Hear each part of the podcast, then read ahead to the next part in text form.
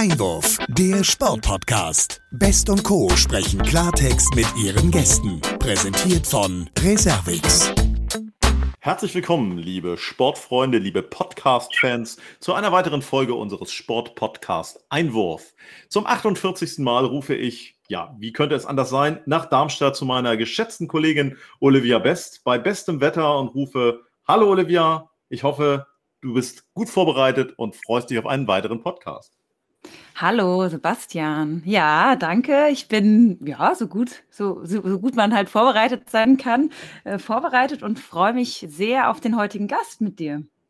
Das, äh, das tue ich auch. Bevor wir zu unserem Gast kommen, vielleicht vorab mal die Frage, äh, wie informierst du dich eigentlich so in Sachen Tagesmedien? Ich meine, im Moment ist es ja so, man hat doch einen relativ medialen Druck, ähm, sowohl für die Tagesnachrichten als auch für den Sport. Was sind so deine Favoriten an der Stelle?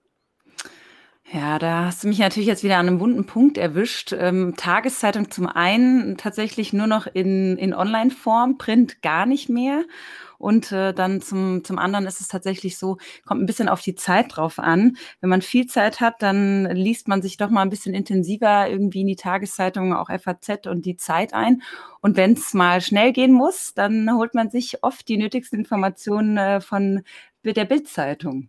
Ah, und da dann eher Bild oder Bild online? Da tatsächlich auch Bild online.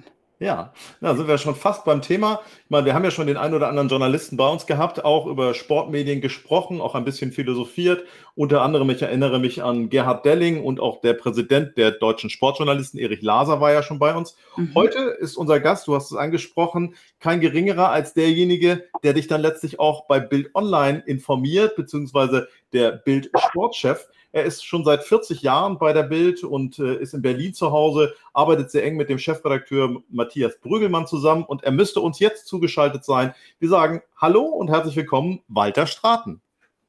Ja, hallo, schönen guten Tag, live von der A2 irgendwo zwischen Braunschweig und Magdeburg.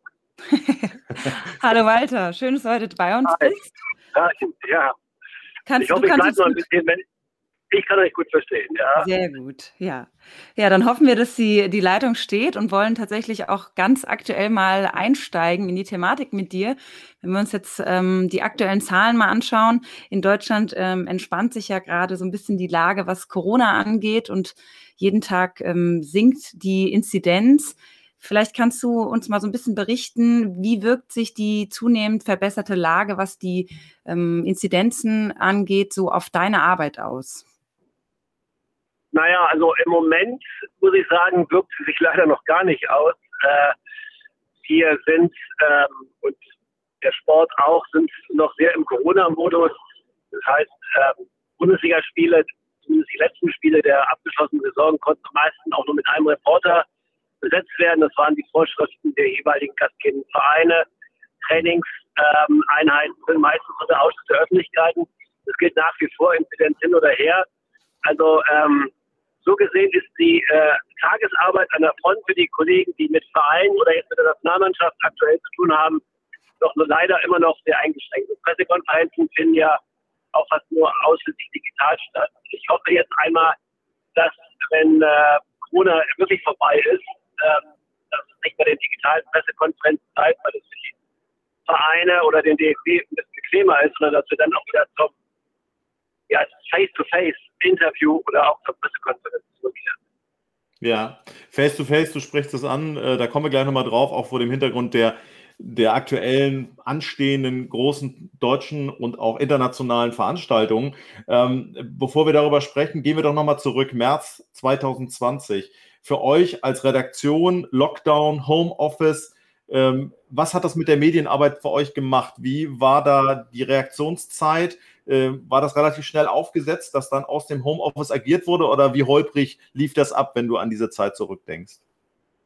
Ähm, naja, ehrlich gesagt, ähm, ich persönlich war nicht einen Tag im Homeoffice.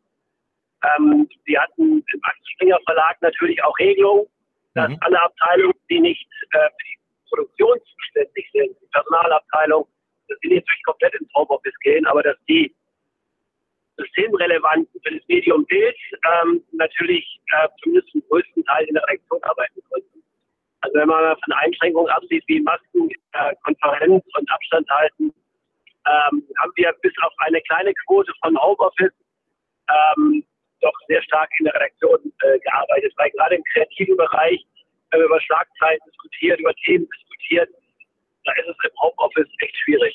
Ja. Und wir haben wir haben es heute toll auch, Corona-Fälle in der Redaktion, also in der Sportredaktion angeht, nicht Dusel gehabt. Vielleicht waren wir auch so vorsichtig. Jedenfalls, da hat uns nichts äh, äh, größer Alarm gelegt. Ja. Wie ist das heute? Sind die Kollegen alle geimpft oder auf dem Weg dorthin? Naja, also ähm, ja, viele sind geimpft, weil Axel Springer ähm, jetzt seit ähm, zwei, drei Wochen, glaube ich, äh, auch über den Betriebsarzt impfen kann. Je nachdem, ja. was da so angerauscht kommt an Johnson Johnson, Moderna. Ich persönlich habe mir schon eine Ladung Astra äh, relativ früh geholt. Ähm, bin ja in Berlin für die etwas betagteren Menschen wie mich. Und ähm, ja, also ich bin mit dem Impfen erstmal durch und äh, bei uns sind viele Kollegen zumindest einmal geimpft. Ja. Mhm. Blicken wir noch mal kurz zurück auch auf äh, diese Zeit, wenn es um die Auflage ging. Äh, habt ihr das sofort signifikant gemerkt, dass sich Dinge dann auch, was Auflage und den Verkauf letztlich von, von der Bild anging, äh, dann ins Netz verlagert haben? Wie war das? Naja, ähm, klar ist natürlich, dass äh, im ersten Lockdown, wo die Unsicherheit ja extrem groß war, keiner wusste ja, was kommt auf uns zu, kann man noch vor die Haustür gehen und wie weit, kann man nur noch bis zum nächsten Kiosk gehen.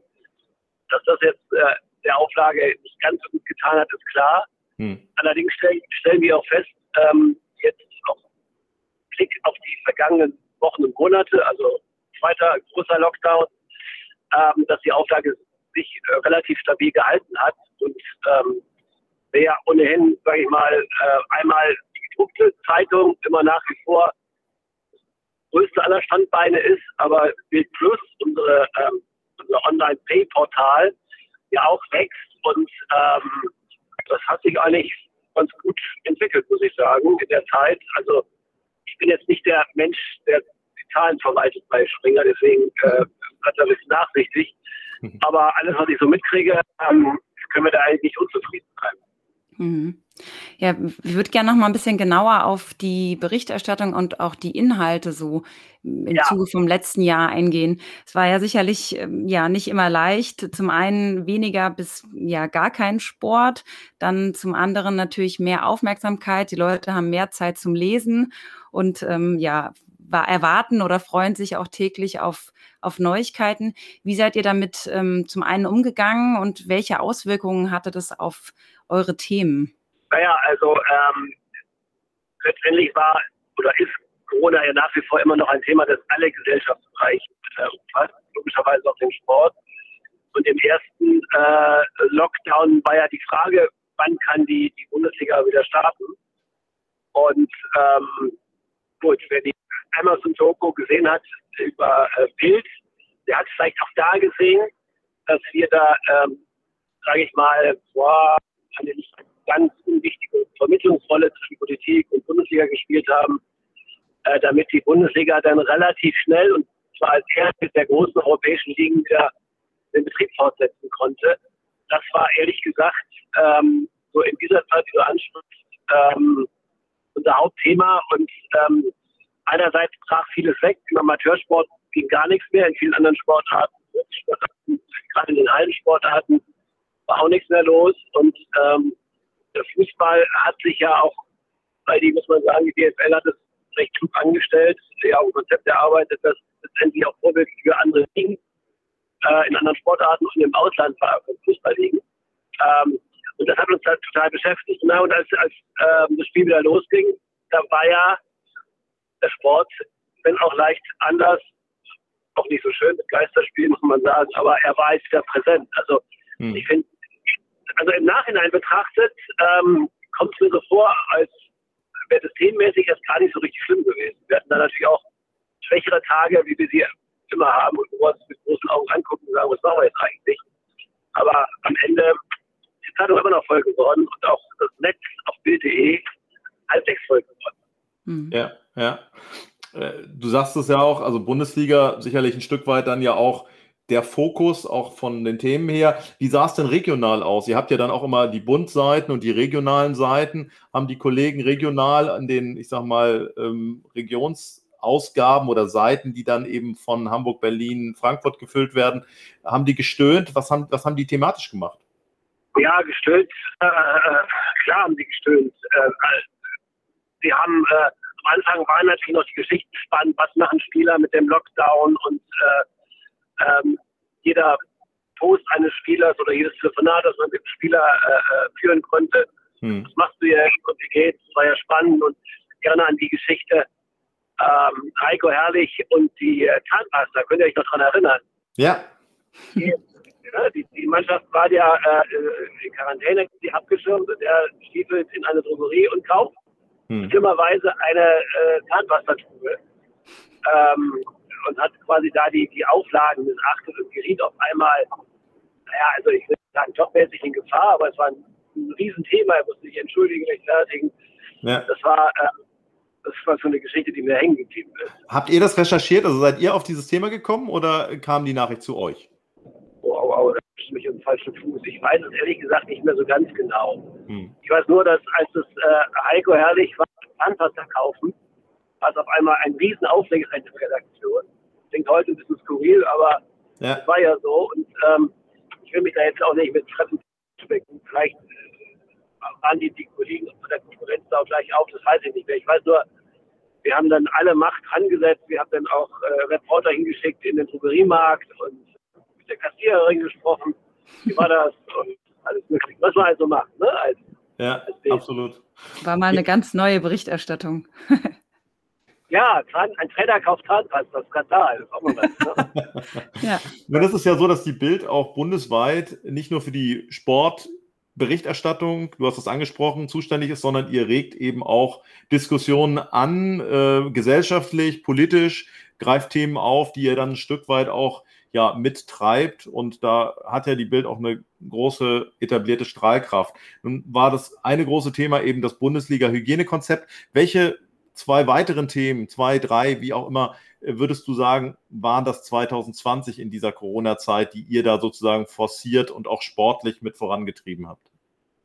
Naja, also ähm, ich muss eins sagen, ähm, also was die Sportredaktion von Bild angeht, haben wir ja denn, als die Saison wieder lief, versucht, so viel Business as usual zu machen, wie es möglich war. Hm. Ähm, und ähm, klar, wir fanden zum Beispiel, ich fand ganz toll, dieses äh, Champions League Turnier. Ja. Äh, in, in, Lissabon, glaube ich, war es. Ja. Ähm, das fand ich ganz toll, auch als Vorbild.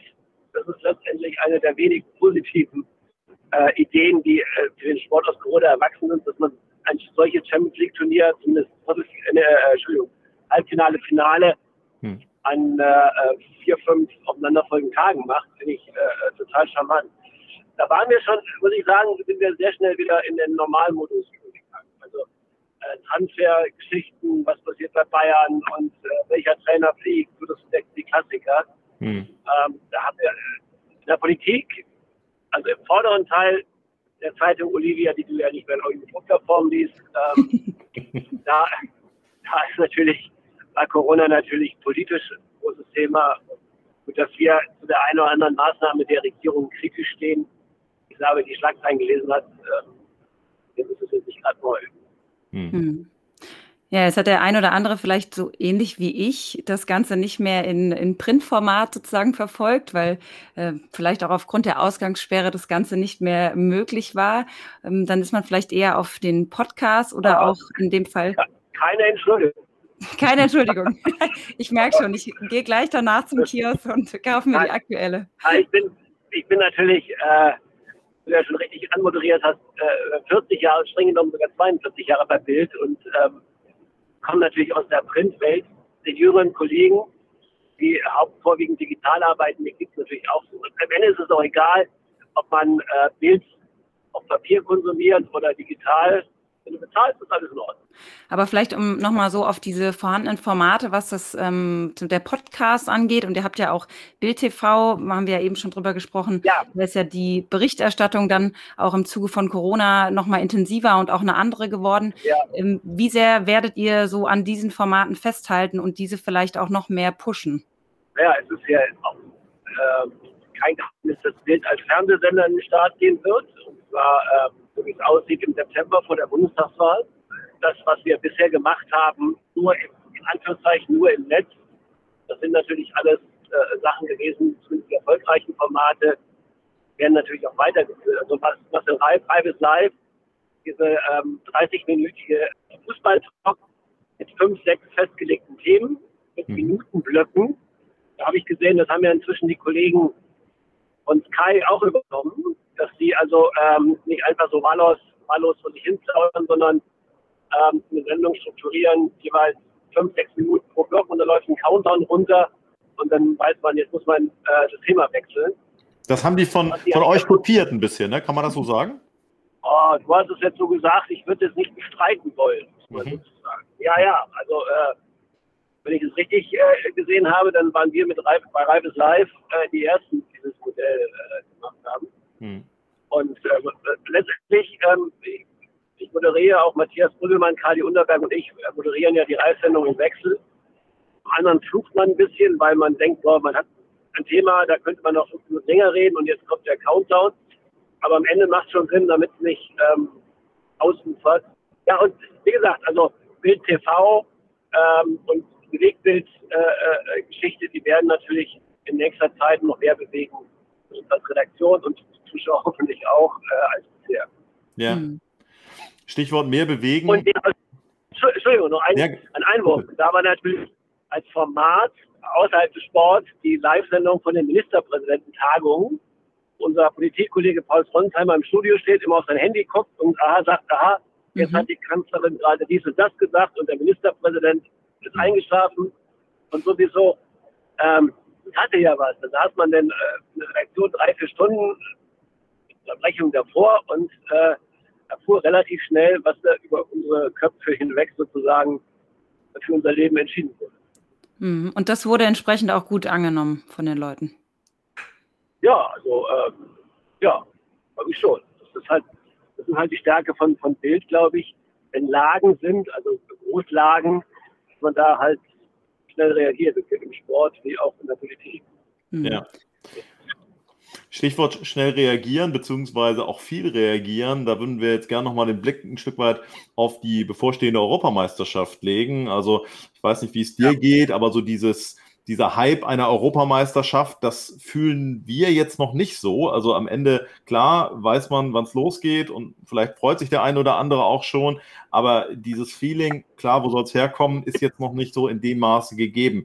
Ähm, wie sieht das bei euch aus? Also sowohl im Team, ähm, auch was das Personal angeht, als auch so drumherum? Also glaubst du, dass das noch kommt, dass ihr da auch noch ein bisschen was äh, zu beitragen werdet, dass sich das langsam entfacht? Unabhängig mal davon, dass es natürlich auch damit zusammenhängen wird, wie die deutsche Mannschaft da ins Turnier startet? Also ich, die Diskussion haben wir vor jedem Turnier, auch, auch bei uns in der Redaktion, die Kollegen sagen, oh, in einer Woche ist EM und ich habe noch gar kein Gefühl und gar hm. keine Lust. Und dann, wenn der erste Ball rollt mit dem Eröffnungsspiel, mhm.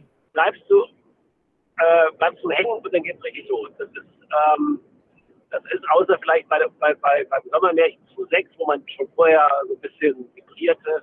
Ja. Da war ich auch als Nationalmannschaftsreporter vor Ort. Wir hatten uns ja in Berlin direkt gegenüber von Quincy und der Nationalmannschaft eingemietet, sehr zu deren Freude. Wir konnten also immer ins Hotel reingucken und in die Hoteleinfahrt. Ich erinnere mich. Da war das Fieber natürlich ja, ja, da war das Fieber schon vorher groß. Ähm, hm. Aber ich glaube, in dem Moment, wenn nächsten äh, Freitag, äh, also am 11. Juli, das Ding losgeht, ähm, und wir die deutsche Mannschaft ja noch, dann noch nicht äh, am Spielen sehen, dann ist das Fieber da, da bin ich ganz sicher. 0-6 gegen Spanien oder letzte WM hin und her, wenn es losgeht, geht's los. Ja. Nun hattest du vorhin schon gesagt, ihr seid nur mit einer Person auch bei der Bundesliga jetzt vor Ort, also reduzierte Akkreditierungen etc. Wie zufrieden bist du denn bis dato? Die Mannschaft ist ja im Moment in der Vorbereitung mit dem, was der DFB euch da an Arbeitsbedingungen ermöglicht? Also, ähm, sagen wir so, ich habe noch jetzt nicht so viel Jammern von den Kollegen gehört vor Ort. Mhm. Ähm, man kann sehr viel gegen den DFB im Moment sagen. Also, das ist ja ein ziemlich trauriger Haufen. Der Verbandsführung, soweit sie überhaupt noch existiert. Aber Wer wird der nächste ähm, DFB-Präsident? Hast du da schon ein Gefühl oder habt ihr da schon eine Farbinformation? Nein, das weiß ja der DFB auch noch nicht. Also ich würde ja, ich würde ja Katja Kraus ähm, nicht schlecht finden. Mhm.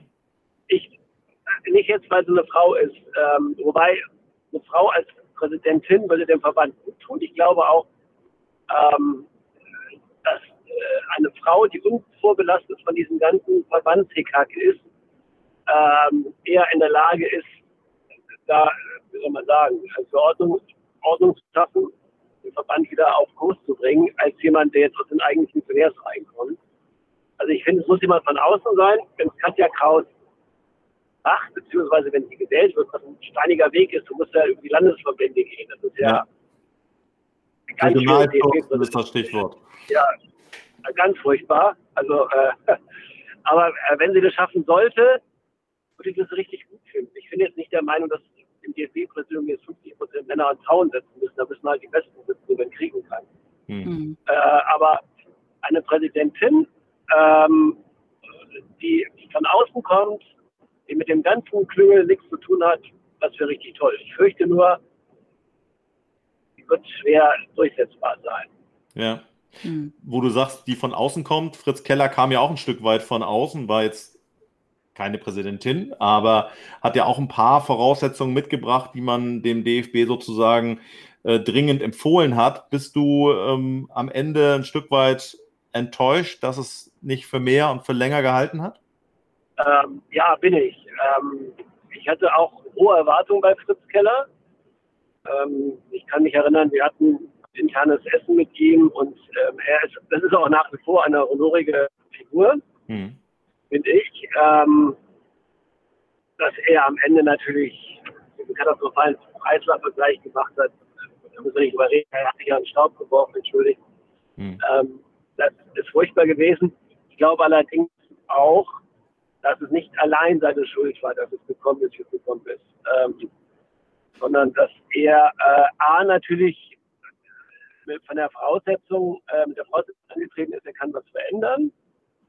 B, ja. die ähm, DFB, ähm, wie soll man sagen, Nomenklatura hätte man früher wollten, also die Funktionärsschicht im DFB, mhm. herzlichen Glückwunsch, das habe ich über den Stau, äh, die äh, Funktionärschicht im DFB also die Hauptamtliche wollte eigentlich mehr so ein Grüß Gott August auf dem Präsidentenamt haben, der mehr repräsentiert, hin und dann wieder mal irgendwo eine Nadel verteilt, mhm. aber ansonsten nichts im Tagesgeschäft macht. Und da hat man sich halt mit Fritz Keller getäuscht oder man Keller hat sich getäuscht im DFB, wie auch immer.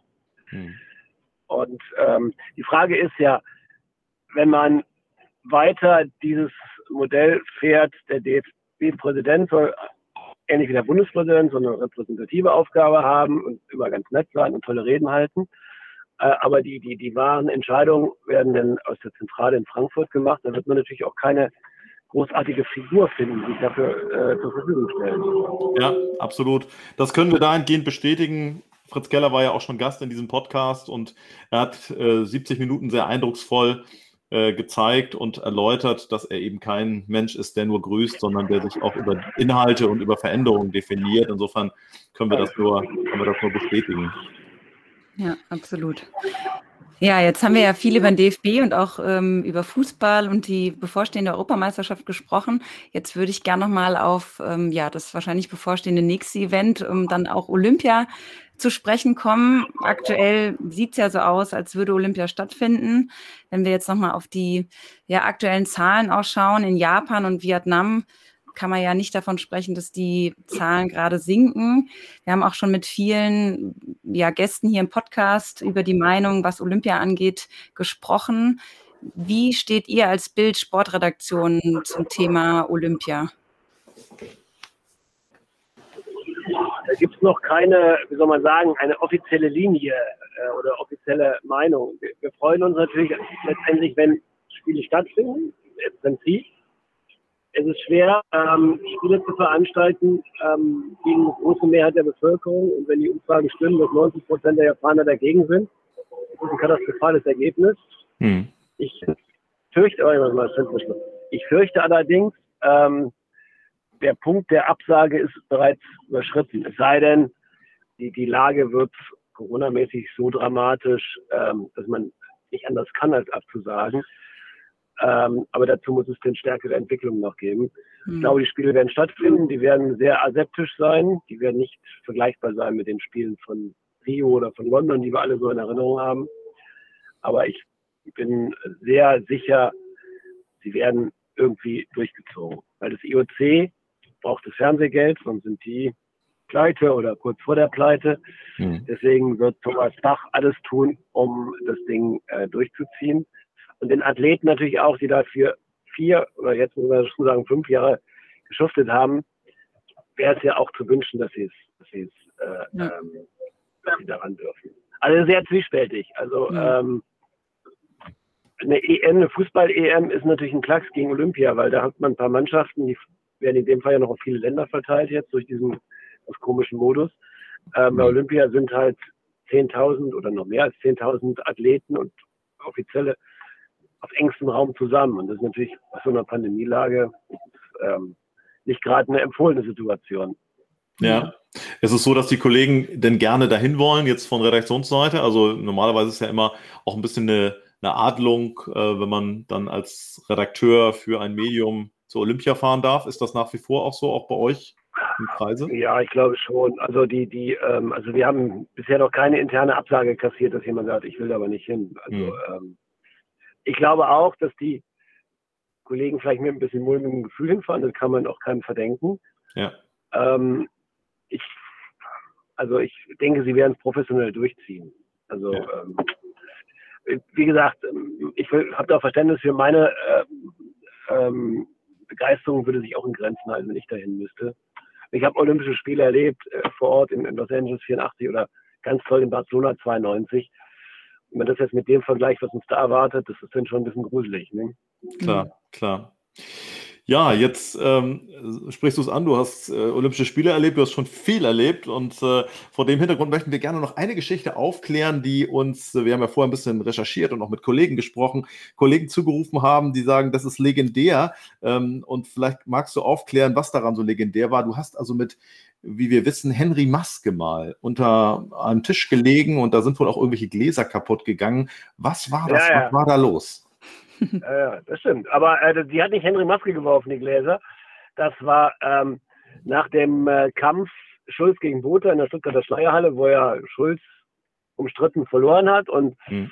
vom Oberrang der Schleierhalle flogen richtige Weißbiergläser, Flaschen Weißbiergläser, alles, was, was sie so finden konnten. Und die landeten zum Teil im Ring, zum Teil aber auch in den ersten Reihen vorne. Und ähm, Kollegen und, und ich, wir waren bei Henry, um mit ihm über den Kampf zu sprechen. Und in dem Moment ging der Hagel von oben los. Und ähm, äh, ein prominenten Bodyguard warf sich gleich über Henry äh, und seine Frau. Mich ließ erst mal stehen und ich habe mich selber unter den Tisch geworfen. und äh, ja. Aber nicht verletzt ähm, worden, also ohne Verletzung darauf. Nein, nein, nein. nein. Aber ähm, die, die Frau von, äh, die, die damalige, gab ja mehrere Ehefrauen von Bernie Ecclestone, der auch in der ersten Reihe saß, die war blutüberströmt. Ja. Und Bernie Ecclestone gab gerade ein Interview und ähm, drehte sich um, sah seine Frau blutet und sagte nur, ja, das kann passieren und gab, führte sein Interview fort. Sehr schön. Ja, mitten aus dem Leben. Sehr cool. Ich ja, jetzt nicht, ob, ob ihr recherchiert habt, wie die Beziehung dann weitergegangen ist. Also die, die Ehe ist geschieden worden. Ich weiß nicht, ob es daran lag, aber äh, ja, ja sehr gut.